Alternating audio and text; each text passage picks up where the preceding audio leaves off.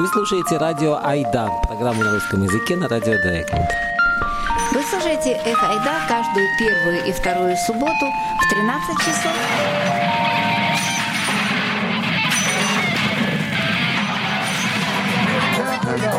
И «Эх Ойда» по-немецки каждый третий и четвертый четверг в 19 часов.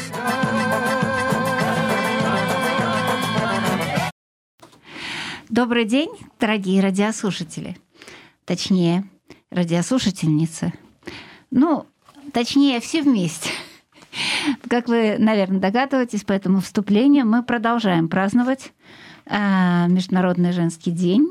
Э, может быть, кто включил радио чуть пораньше, слышал предыдущую передачу. Мы здесь все продолжаем его праздновать из недели в неделю.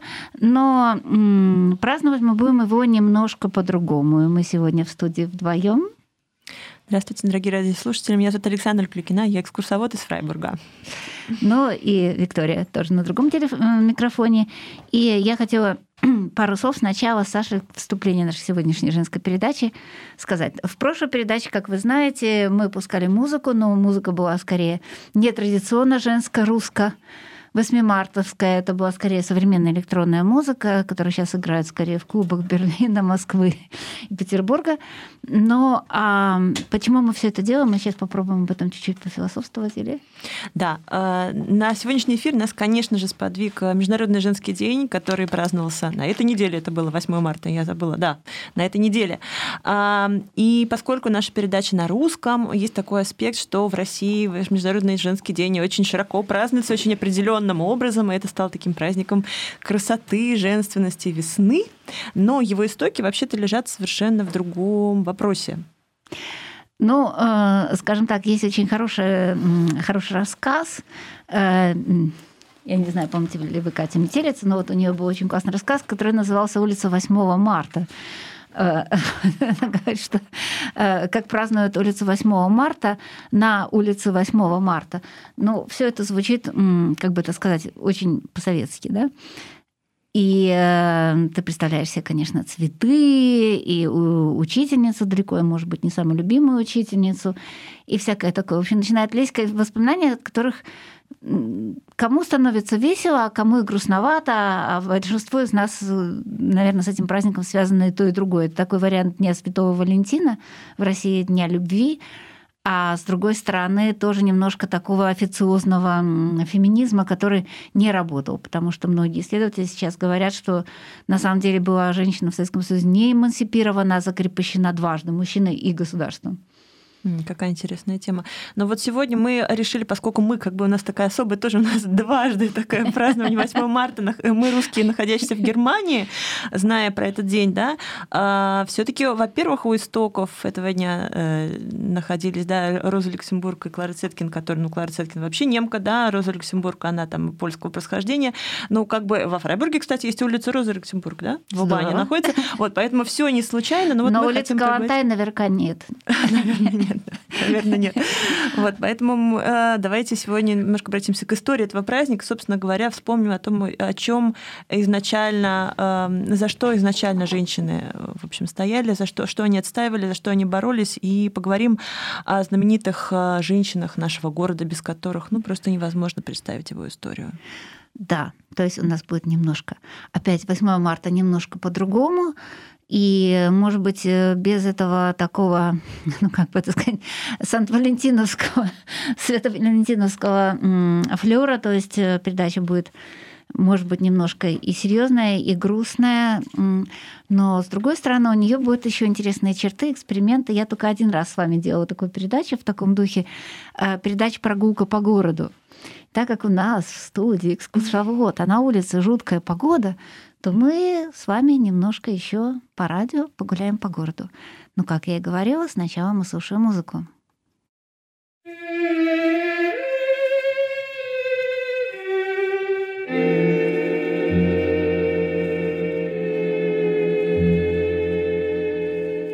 Mein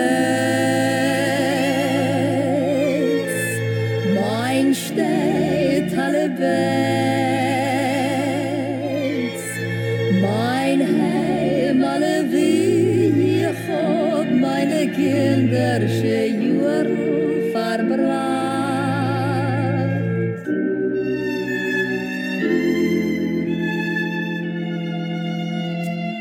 Мы немножко неспроста вам поставили сейчас эту музыку. Вот, может быть, Саша, собственно, ее э, предложила. Ты не скажешь, кто это да, был это и почему? Берри. Сестры Берри, они такие замечательные, они, правда, немножко другой эпохи, э, чем наша первая героиня, но они еврейского происхождения так же, как она. Поскольку уже день международный, да, вот мы решили сделать такой вот начало. Да, да, совершенно замечательная песня. Я думаю, что вы заметили на идише, что сейчас вообще редко удается услышать. И да, может быть, мы могли бы перейти постепенно mm-hmm. к нашей первой героине нашей сегодняшней передачи, потому что, как мы уже сказали, речь идет о замечательных женщинах Фрайбурга. Да, и э, первую нашу героиню зовут Эдит Штайн. Эдит Штайн, э, она родилась еще в 19 столетии, в 1891 году во Вроцлаве. Сейчас это Польша, тогда это была Пруссия, да, то есть сейчас Германия.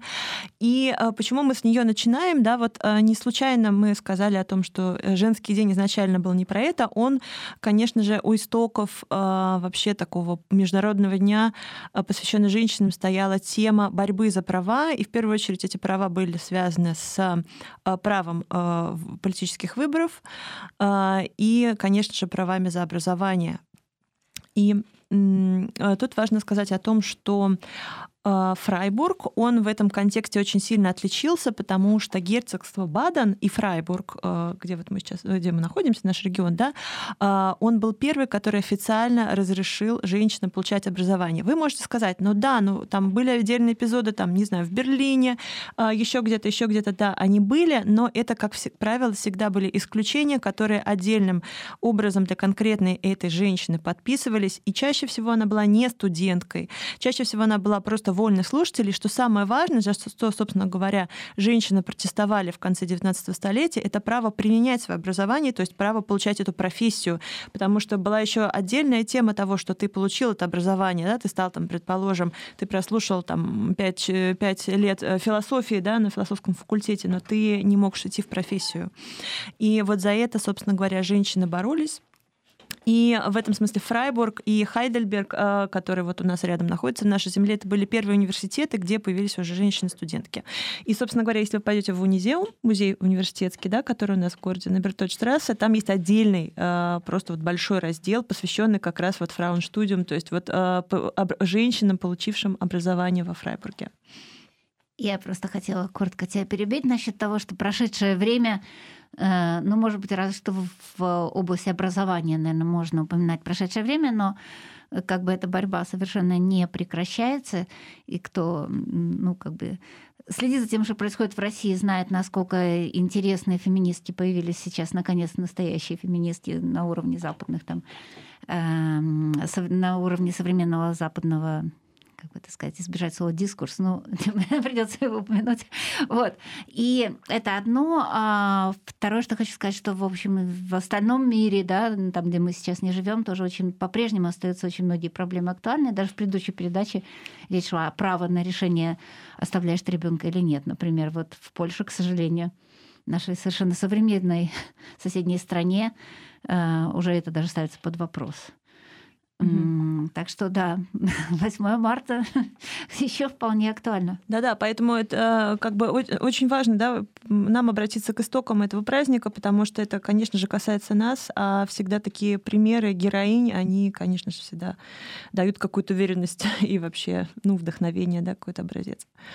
Ну что, поговорим про Дитштайн, да? Значит, я уже сказала про то, что она родилась во Вроцлаве, да, сейчас это Польша, и она родилась в большой традиционной еврейской семье. В ее семье было 10 или 11 11 детей. Правда, не все они, а, к сожалению, дожили до даже до какого-то юношеского возраста что тоже часто случалось. И э, несмотря на то, что семья такая была очень традиционная, естественно, они э, исповедовали иудаизм, э, Эдит Штайн довольно-таки рано стал себя позиционировать вообще как атеистка.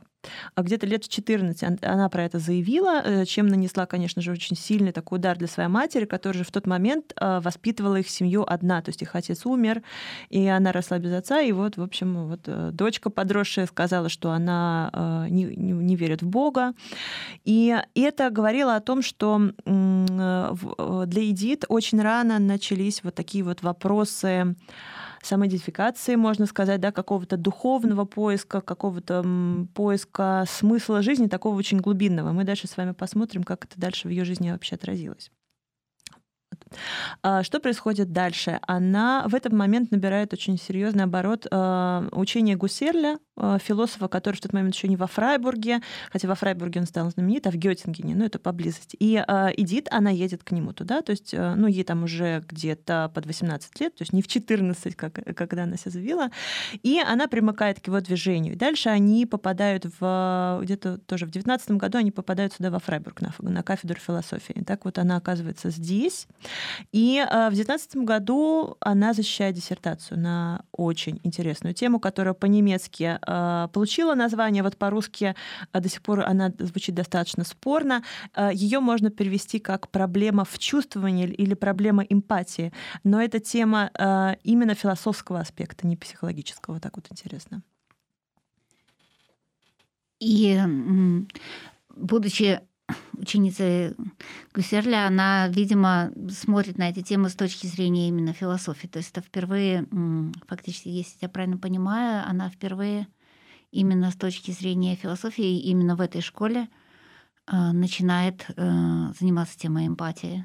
Да, да, совершенно верно. И э, более того, э, дальше ее диссертация, она так и звучит по-английски, например, как эмпатия, да, то есть используется слово эмпатия, по-немецки другое слово. Вот как по-русски вообще очень сложно найти какой-то аналог.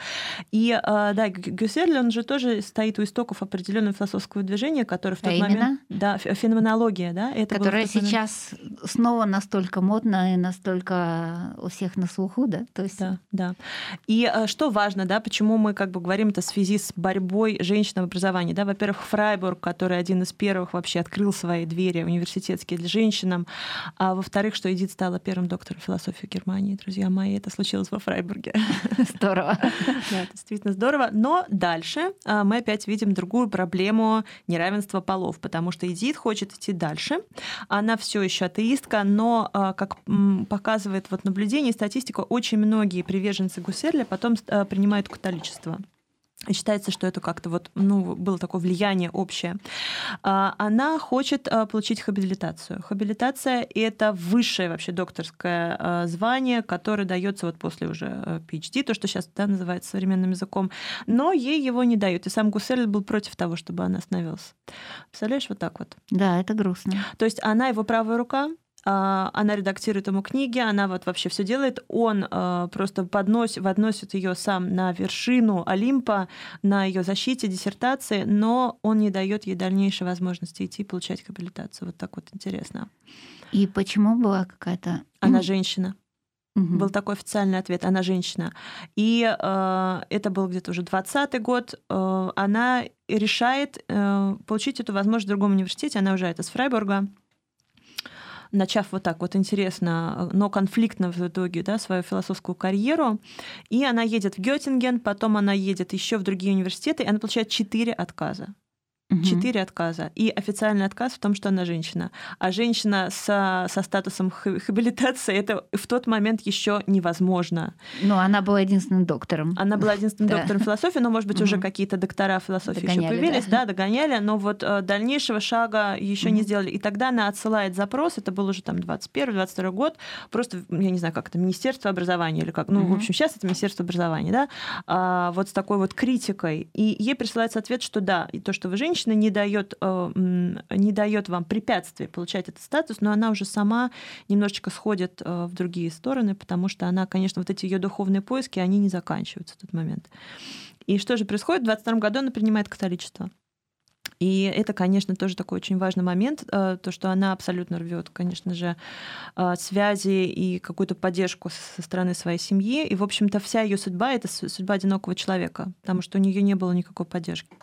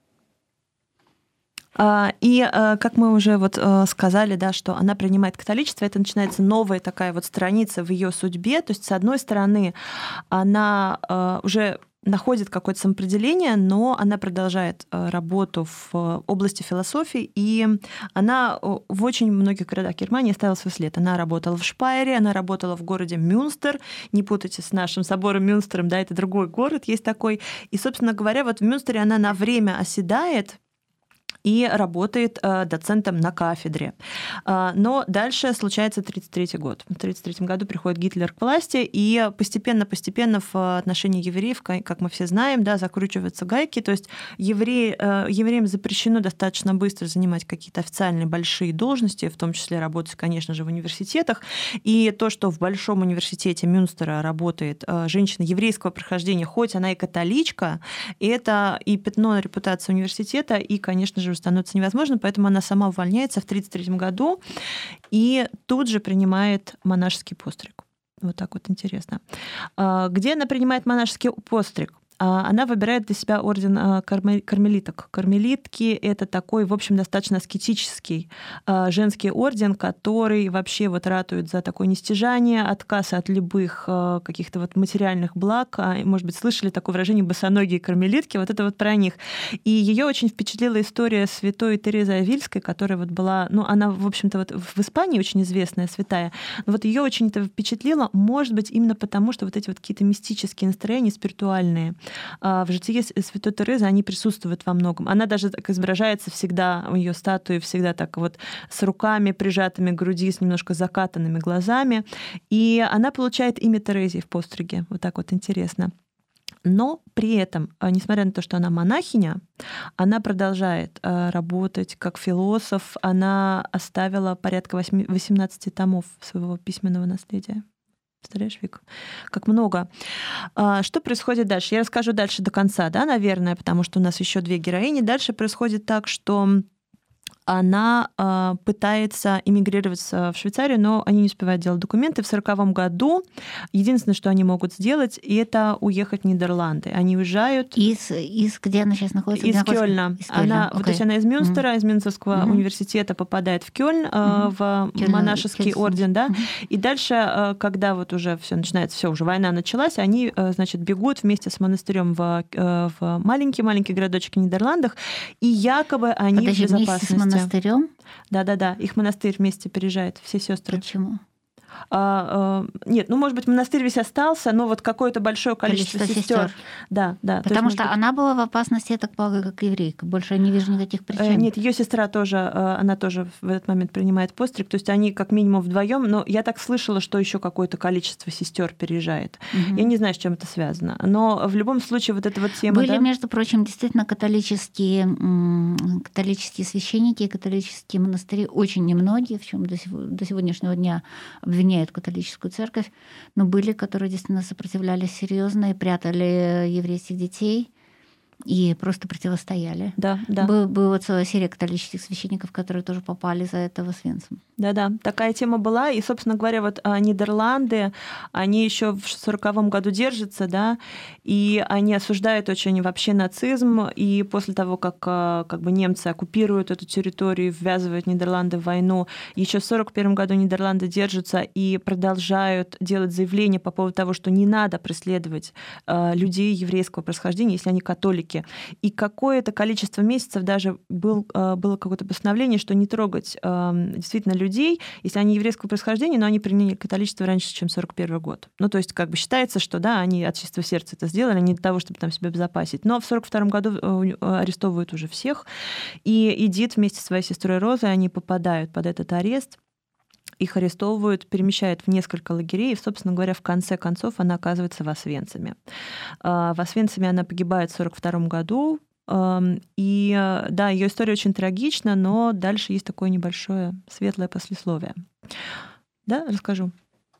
Светлое послесловие. Да, светлое послесловие такое, что ее причисляют к лику святых в 98 году, Папа Римский ее причисляет к лику святых, отмечая ее отдельный подвиг, поскольку вот она имеет такое еврейское происхождение. И в очень большом количестве городов, не только во Фрайбурге, но вот в Мюнстере, в Кёльне, в Шпайере, конечно же, во Вроцлаве, есть места и памятные доски, и даже памятники, связанные с Эдит Штайн. А в нашем Фрайбурге вы можете найти тоже одно место, которое связано с Эдит Штайн. Кроме того, что есть а, школа профессиональная профессиональная школа ее имени, да, она находится где-то в районе Штюлингера. Если вы зайдете в Мюнстер, там есть один витраж, который изображает Эдит Штайн. Это самый молодой витраж нашего собора. И он ее изображает э, очень интересным образом, как такой отпечаток фотографии. То есть он ее изображает реалистично, э, в общем-то, подчеркивая то, что она наша современница в каком-то смысле.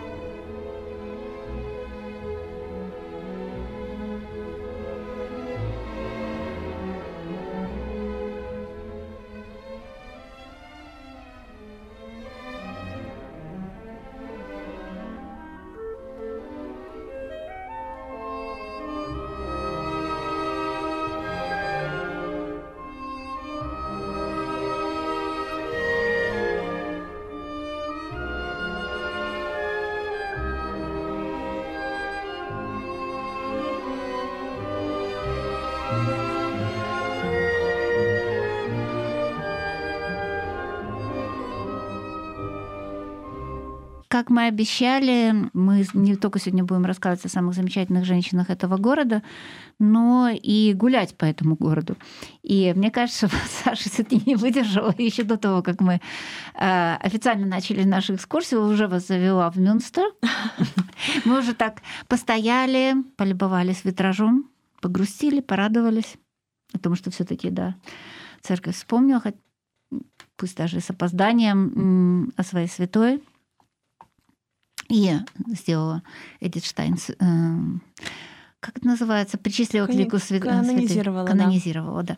И сейчас мы потихоньку под этим вот дождем, мелким выходим из Мюнстера, топчемся на площади и куда мы идем? Мы пойдем в сторону э, городского сада. Городской сад.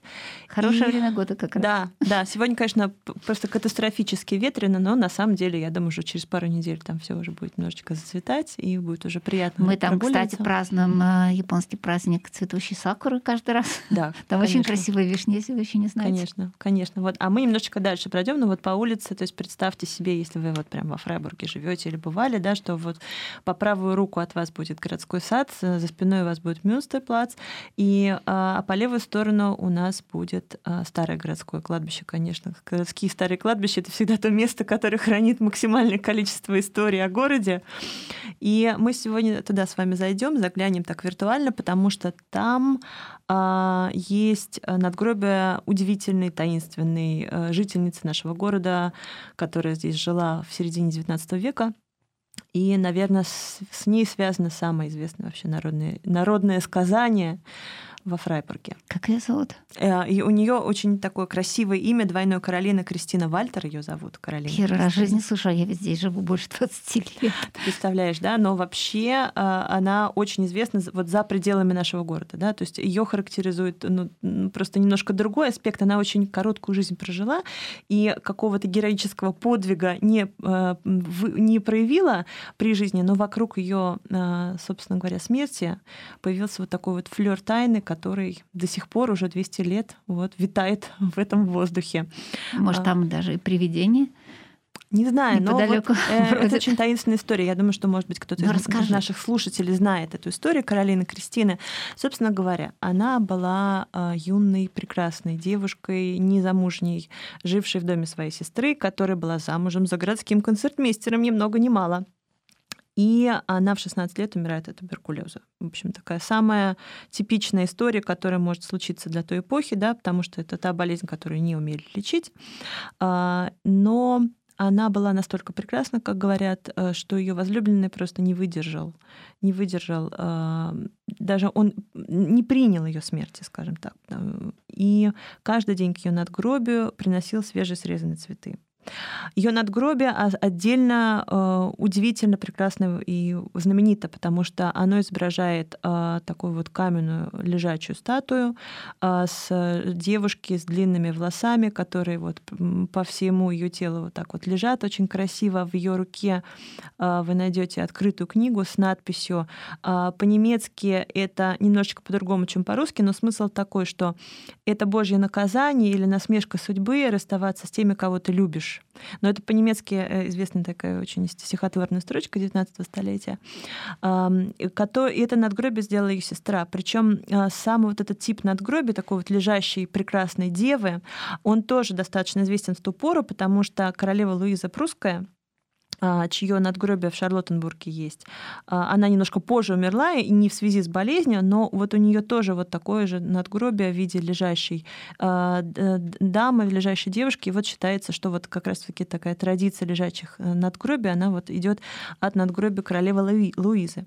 И, собственно говоря, можно было бы даже на этом остановиться, что сама по себе история очень печальная, нежная, трагичная, говорящая нам о хрупкости жизни, да, о такой вот невоплощенной любви в каком-то смысле, да, потому что что такое 16 лет.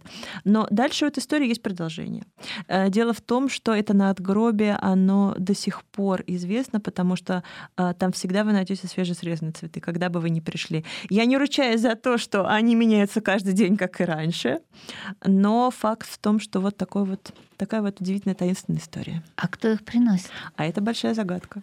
Нет, но это действительно никто не знает. Это Или ты, ты говоришь, чтобы нам было интереснее? Я, я, э, нет, этого действительно никто не знает. Я думаю, что сейчас это как-то, можно сказать, современно прагматичным языком, может быть, оно спонсируется и введено в бюджет города, потому что действительно, ну, наверное, самая известная легенда фрайбургской вот такой вот народной молвы но действительно это очень красиво, и это надгробие, оно действительно очень искусно сделано. Вот в любое время года оно, знаете, уже каменное, такое немножко поросло мхом, где-то там какие-то вот эм, шероховатости на этом камне. Вот когда оно под снегом лежит, или листья на нем осенние лежат, и вот эти свежесрезанные цветы каждый раз разные, это, конечно, потрясающе красиво.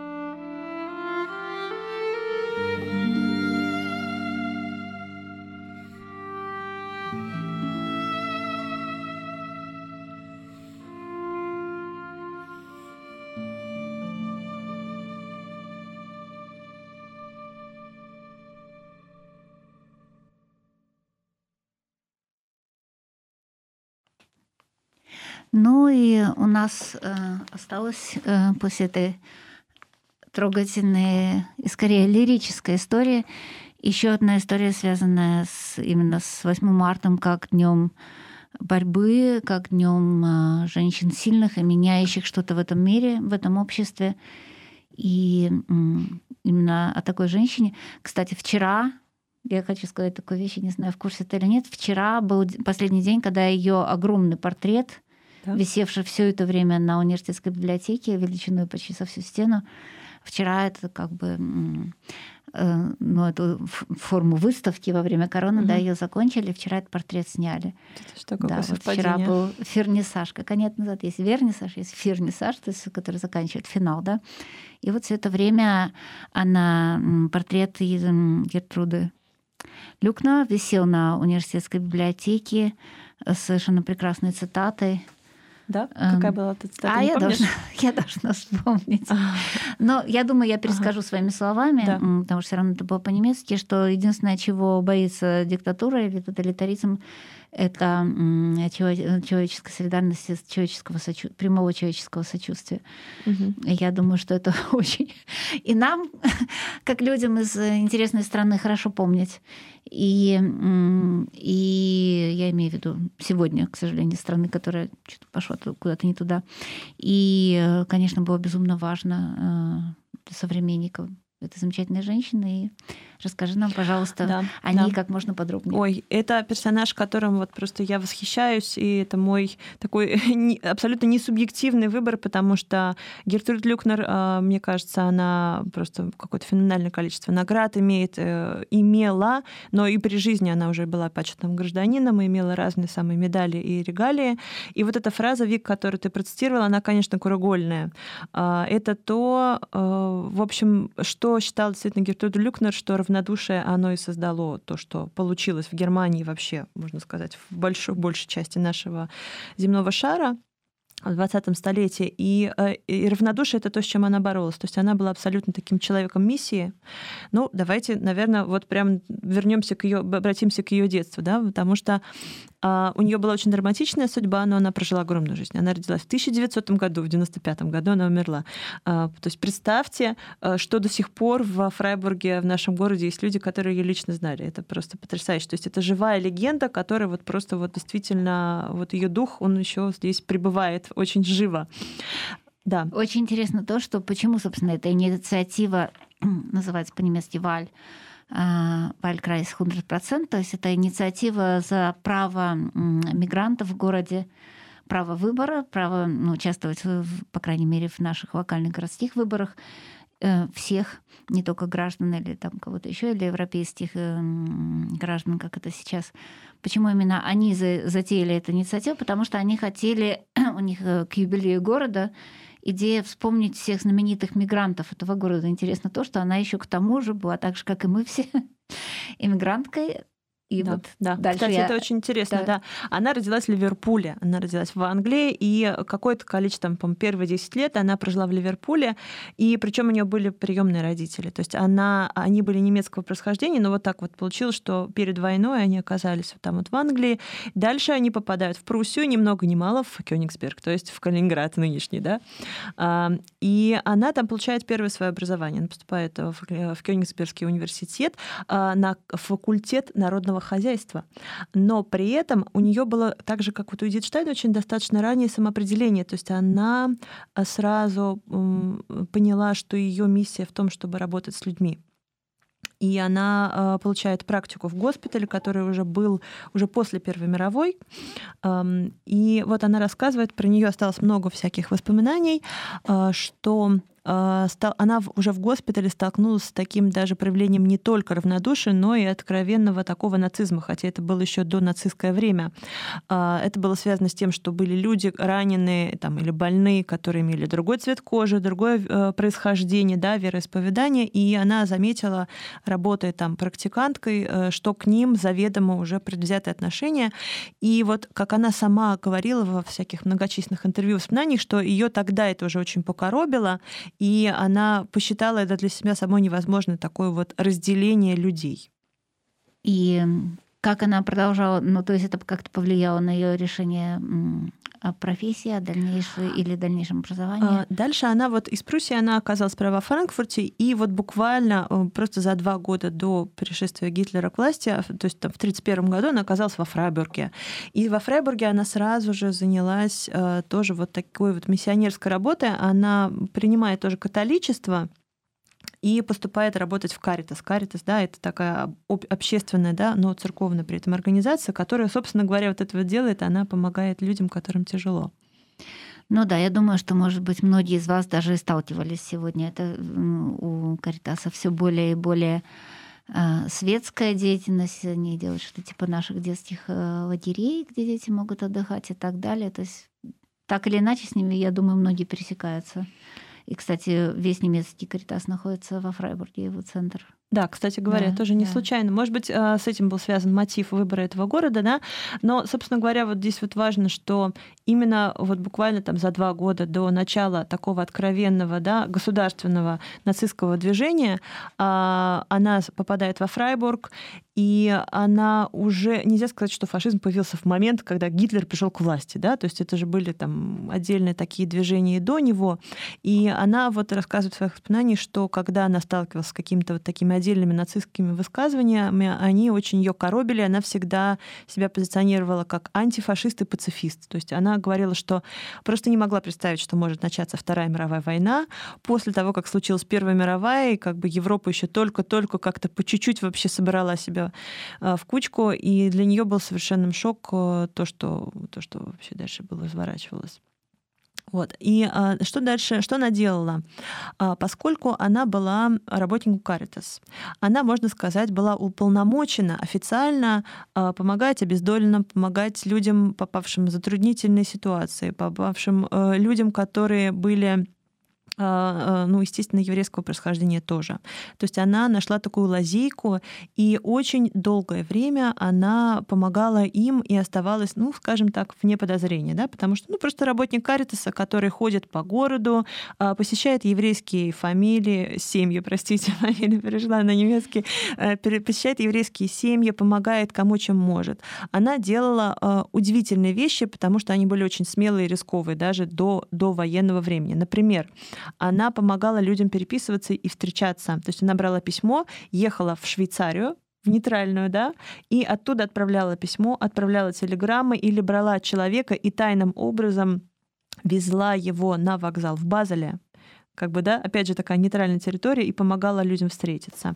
Но это поразительно, она делала это одна, или она была уже в, эм, в какой-то связи с какими-то подпольными организациями или иностранными организациями? Нет, которые... у нее не было таких связей, она была работник Каритаса, но вот э, как бы у нее была такая харизма и такая вот душевная интенция, что вот тоже вот про это дальше обязательно скажу, что вот она создала эту вот сеть, э, скажем так, добрых людей. То есть, несмотря на то, что было нацистское время, что уже официально евреи притеснялись, с какого-то момента э, немцы, которые имели лояльность по отношению к евреям, тоже попадали под удар и могли быть осуждены и отправлены в тюрьму.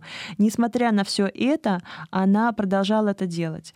И э, когда началась война, просто известны эти многочисленные там и документы, и воспоминания, и рассказы. Она помогала людям эмигрировать, а, ну, чаще всего в Базель, да, в Швейцарию, а, пользуясь тем, что здесь во Фрайбурге есть смешанные браки, то есть это, например, там немецкая жена, например, швейцарского мужа, у них какие-то есть родственники, например, в Швейцарии, она помогала э, вот э, евреям или э, своим друзьям-немцам, которые имели антифашистские взгляды, перебраться в Швейцарию. То есть это потрясающе. Ее сравнивают просто с Шиндлером Шиндлером, вот список Шиндлера, да, знаменитый этот фильм. А, я не могу сказать статистику количества людей, которых она спасла, но в купе вот за свою, всю свою жизнь, 95-летнюю, да, она и после войны продолжала это делать, но мы про это тоже поговорим. Эм, есть история про то, как она помогла какой-то еврейской семье спрятаться в Шварцвальде, потому что она знала всех людей, э, которые знают какие-то таинственные местечки, заброшенные старые крестьянские хижины, где можно переждать. И есть протоколы, в том числе СС ФС, который следил за ней с какого-то времени и протоколы обнаружения этих людей, которым она помогала. И это все является доказательством таким ее очень смелым, э, добрым поступком, таким одним большим поступком. Насколько в курсе было ее руководство из Каритас? Я думаю, что они были в курсе, и, собственно говоря, э, в какой-то момент за ней началась слежка. Это случилось в 1942 году, и она сама предполагает, что кто-то из Каритас э, про это сказал, но когда она сама уже попала под удар, отношение к ней не поменялось. Ей посылали посылки, я тоже про это дальше расскажу.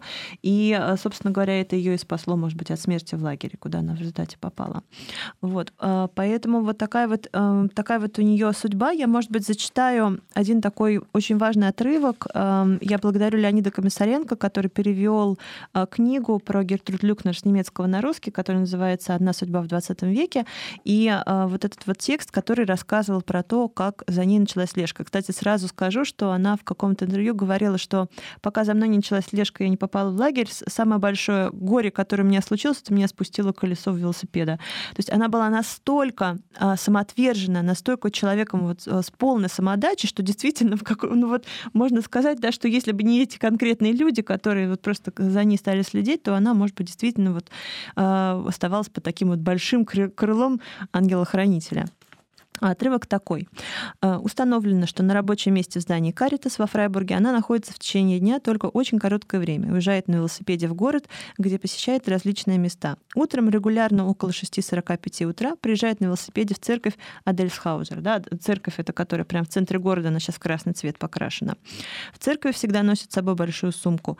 По окончании службы забирает сначала велосипед из помещения, ставит его у церковной стены и возвращается в церковь. Благодаря внедренному доверенному лицу можно наблюдать, что после того, как остальные посетители покидают церковь, она направляется в помещение, где находится священник, и при этом сумку с ней. Прежде чем войти в комнату, она тщательным образом проверяет, не остался ли в церкви кто-нибудь, кто мог бы за ней наблюдать. В комнате она регулярно проводит от 10 до 15 минут, поэтому есть подозрение, что в этих случаях между ею и священником происходит какой-то обмен. Проверить это в данных условиях невозможно. И дальше еще многочисленные отрывки о том, о доклады людей, которые за ней следили, о том, собственно говоря, что она чувствовала слежку. Иногда она путала человека, который за ней следил, ехала в другом направлении. Для нее было очень важно не подставить людей, которым она помогала. И, собственно говоря, когда ее арестовали, а арестовали ее в поезде на Афенбург. Или того же священника, например. Да, да, да. да. Угу. Ее арестовали, и, и она не сдавала имен людей, которым она могла навредить, несмотря на то, что это были постоянные допросы. Это не был там один допрос, да, мы все понимаем, как это происходило. Она называла, она очень четко понимала, как именно она может назвать людей, которые уже арестованы, например, да, или, например, епископа Фрайбургского, которому, наверное, скорее всего, ничего не будет, как она, как она говорит, как она считала, но так и было. Ей было очень важно сохранить людей.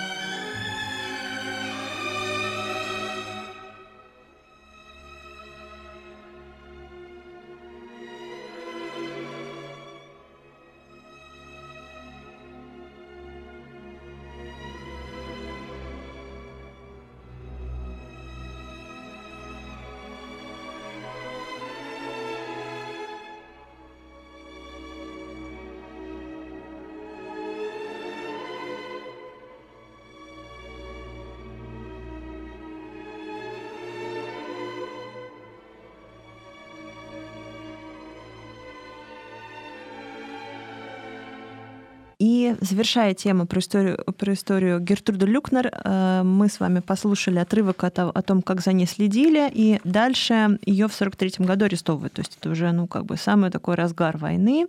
И она оказывается в лагере Равенсбрюк, это на севере Германии. И я вам зачитаю еще один такой Э, отрывок ее воспоминаний для того, чтобы ну, просто как-то вообще понять, эм, что человек пережил. Потому что в отличие от Эдит Штайн, которая имела еврейское происхождение, да, и у нее действительно было очень мало шансов спастись и не оказаться в концентрационном лагере, э, у Гертруд Лукнер был такой шанс, потому что ее происхождение было немецкое, да, у нее были немецкие родители, которые там воспитывали ее в Англии, да, и, собственно говоря, это был ее осознанный выбор, и в этом смысле она действительно человек миссии.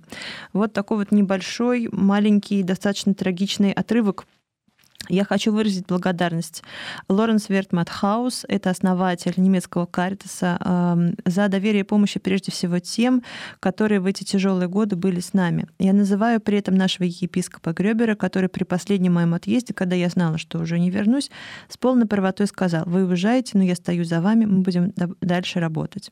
До самого конца каждый час я чувствовала правоту этих слов. И, конечно, хочу поблагодарить господина директора Верера, который постоянно слал мне посылки, которые иногда доходили, и не будь я и их, я бы и не стояла здесь сегодня. Это была последняя посылка, которая каким-то чудом дошла с яблоками перед самым Рождеством 44 -го года, когда мы лежали с дизентерией и тип, тифом, и кто-то сунул мне вместо ржавой ложки деревянную, которую я смогла почистить эти яблоки. А, это все рассказывает о том, как, в каких условиях она находилась, несмотря на то, что у нее не было еврейской крови, ее, возможно, не отправили в газовые камеры и просто нагружали такой вот работой, да, тяжелой, то есть ее просто уничтожали вот таким вот непосильным трудом.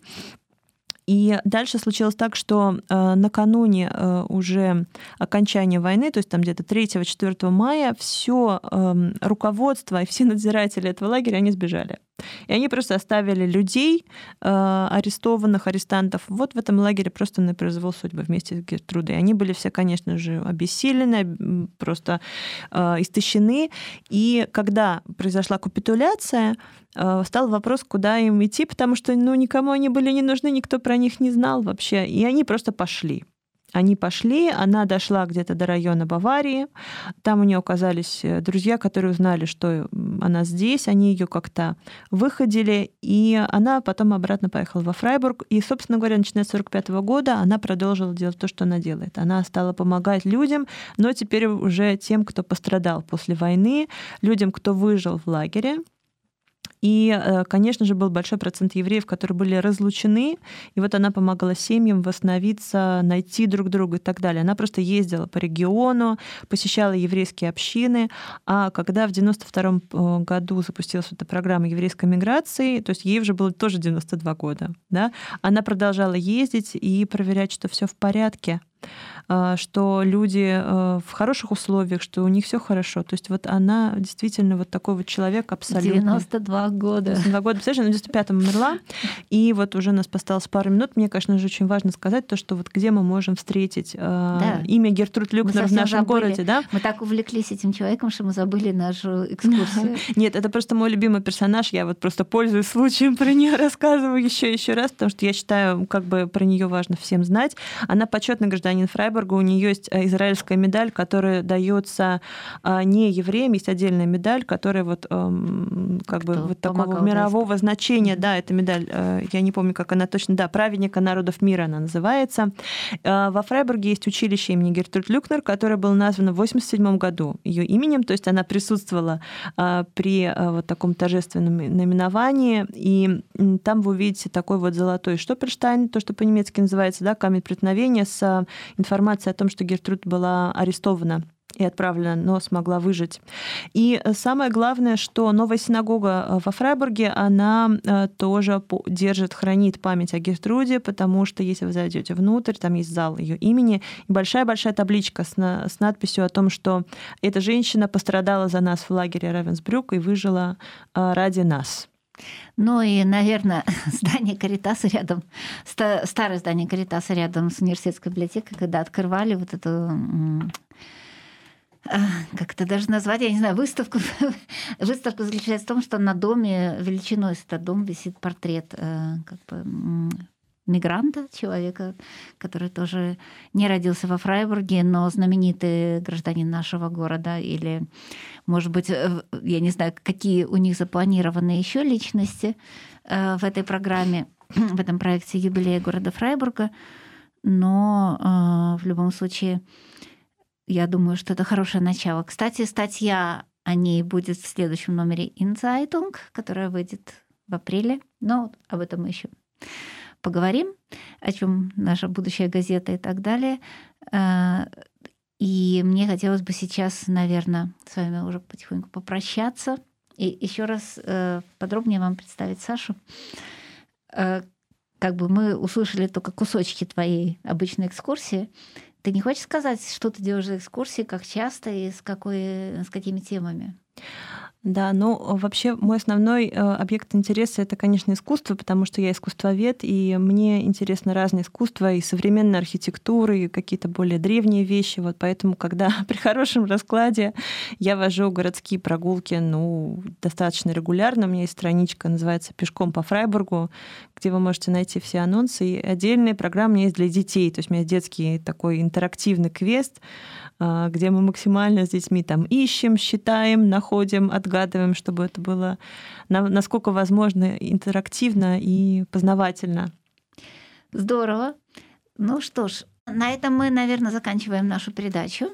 Кстати, Саша хотела еще добавить, что совершенно случайно я узнала, что, например, просто к примеру, о, о, о том, какие, какое может быть, наверное, качество экскурсии, что она написала, например, путеводитель по Москве. Минуточку.